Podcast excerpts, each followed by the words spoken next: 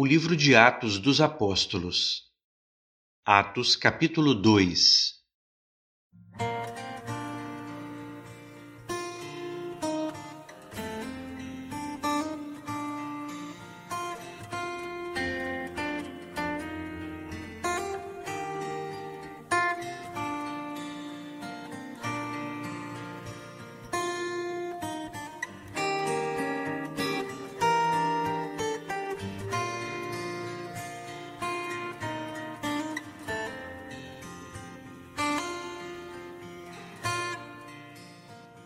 Olá!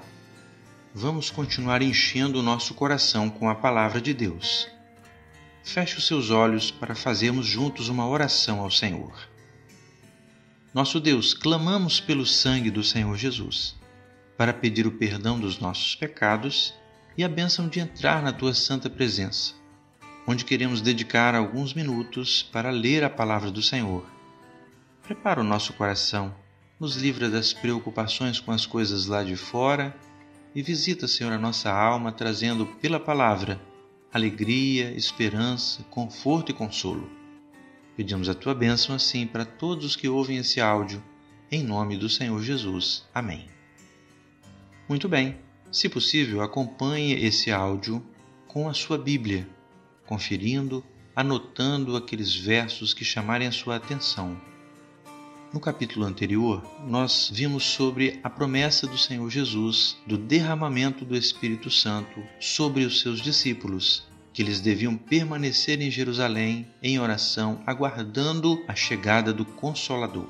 Vimos também que os discípulos se ajuntaram e escolheram outro homem para estar no lugar de Judas Iscariotes. Escolheram Matias. Vamos prosseguir? Atos capítulo 2 Cumprindo-se o dia de Pentecostes, estavam todos reunidos no mesmo lugar. E de repente veio do céu um som, como de um vento veemente e impetuoso, e encheu toda a casa em que estavam assentados. E foram vistas por eles línguas repartidas como que de fogo, as quais pousaram sobre cada um deles. E todos foram cheios do Espírito Santo e começaram a falar em outras línguas, conforme o Espírito Santo lhes concedia que falassem. E em Jerusalém estavam habitando judeus, varões religiosos, de todas as nações que estão debaixo do céu.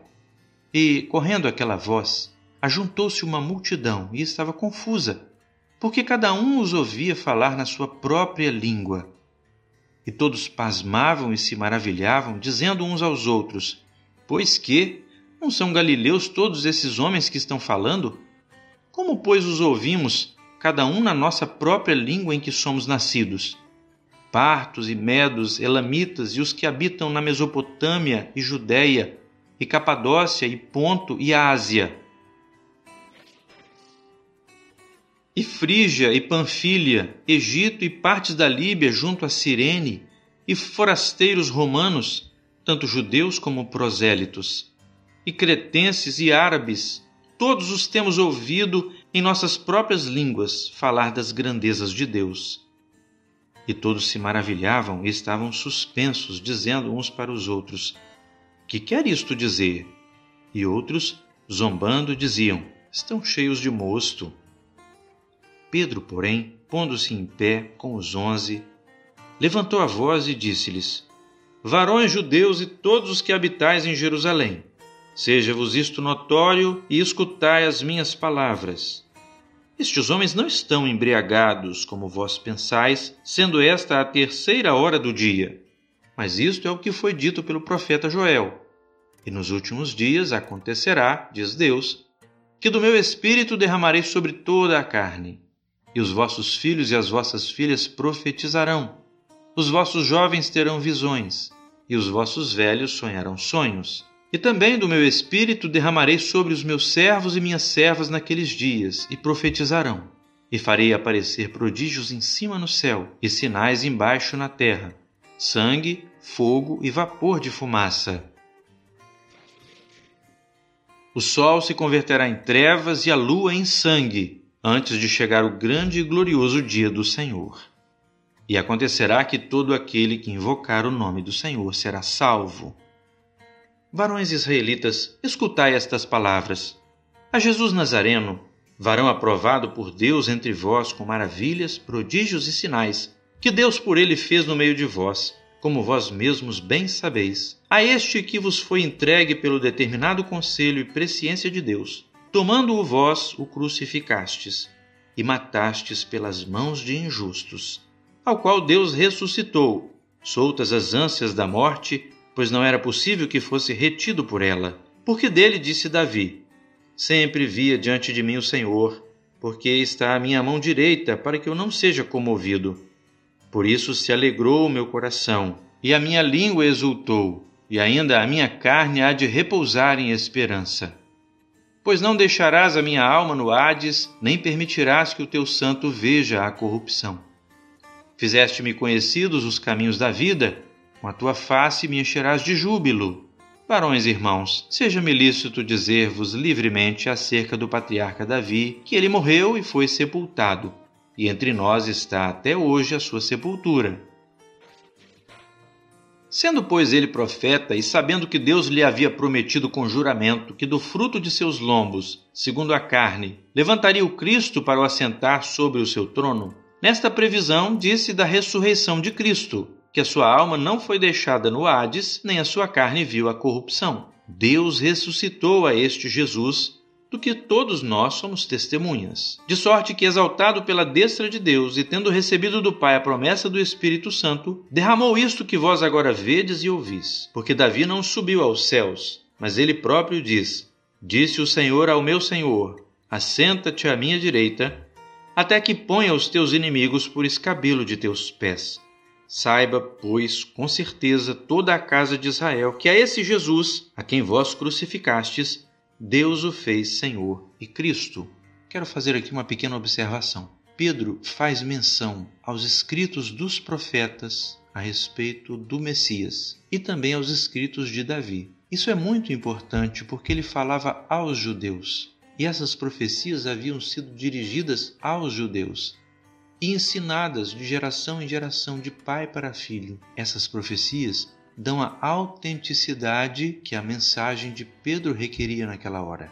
Como os judeus conheciam bem essas passagens, foi fácil para eles associá-las à pessoa de Jesus. Por isso é importante encher o nosso coração com a palavra, para que quando o Espírito Santo falar conosco, nós possamos imediatamente reconhecer a sua autenticidade. Vamos prosseguir no verso 37. Ouvindo eles isto, compungiram-se em seu coração e perguntaram a Pedro e aos demais apóstolos: Que faremos, varões irmãos? E disse-lhes Pedro: Arrependei-vos, e cada um de vós seja batizado em nome de Jesus Cristo para perdão dos pecados, e recebereis o dom do Espírito Santo. Porque a promessa vos diz respeito a vós, a vossos filhos e a todos os que estão longe, a tantos quantos Deus, nosso Senhor, chamar. O chamado de Deus, ainda hoje, é pela pregação da Sua palavra. Ouça a palavra, deixa Deus falar ao seu coração.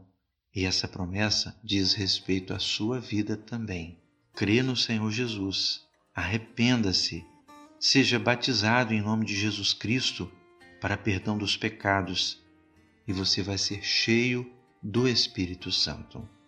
Vamos prosseguir? E com muitas outras palavras isto testificava e os exortava, dizendo: Salvai-vos dessa geração perversa, de sorte que foram batizados os que de bom grado receberam a sua palavra.